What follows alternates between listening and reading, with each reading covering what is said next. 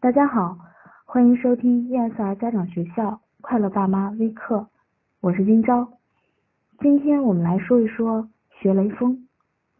从雷锋的故事中，我们会发现他的一些行为表现，他非常勤劳、节俭，爱帮助别人。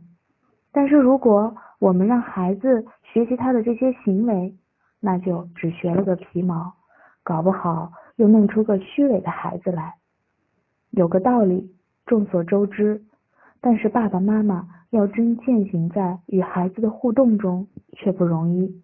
这就是思维决定行为。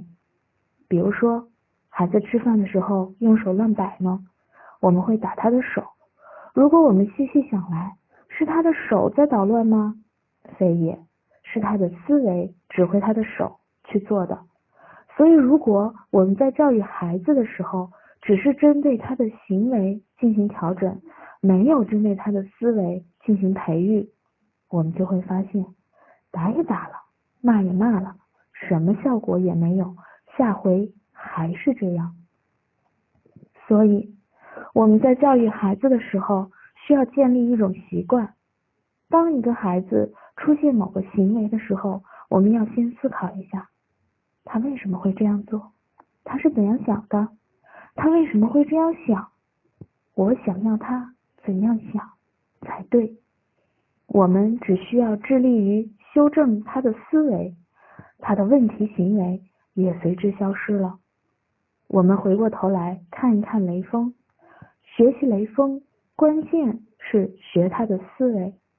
雷锋行为背后蕴含的思维是这样的：一个人。要能够主动关注到别人的需要，并且能够主动产生为别人分担的想法和行为，这种思维与我们昨天所说的孝顺，在本质上其实是一个东西，只是对象和范围有所不同而已。我们对家人、对家庭的关注是孝顺，对祖国、对社会的关注。就是雷锋精神了。一个孩子的成长，是从爱小家到爱大家，再到爱社会、爱祖国这样一个逐步扩大范围的过程。所以，我们真的想让孩子学习雷锋精神，就让他先从关注家庭开始吧，也就是先从培养一个孝顺的孩子开始吧。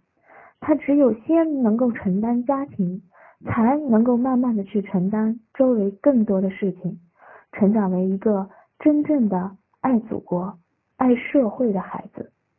今天就到这里，感谢收听，快乐就是这么简单。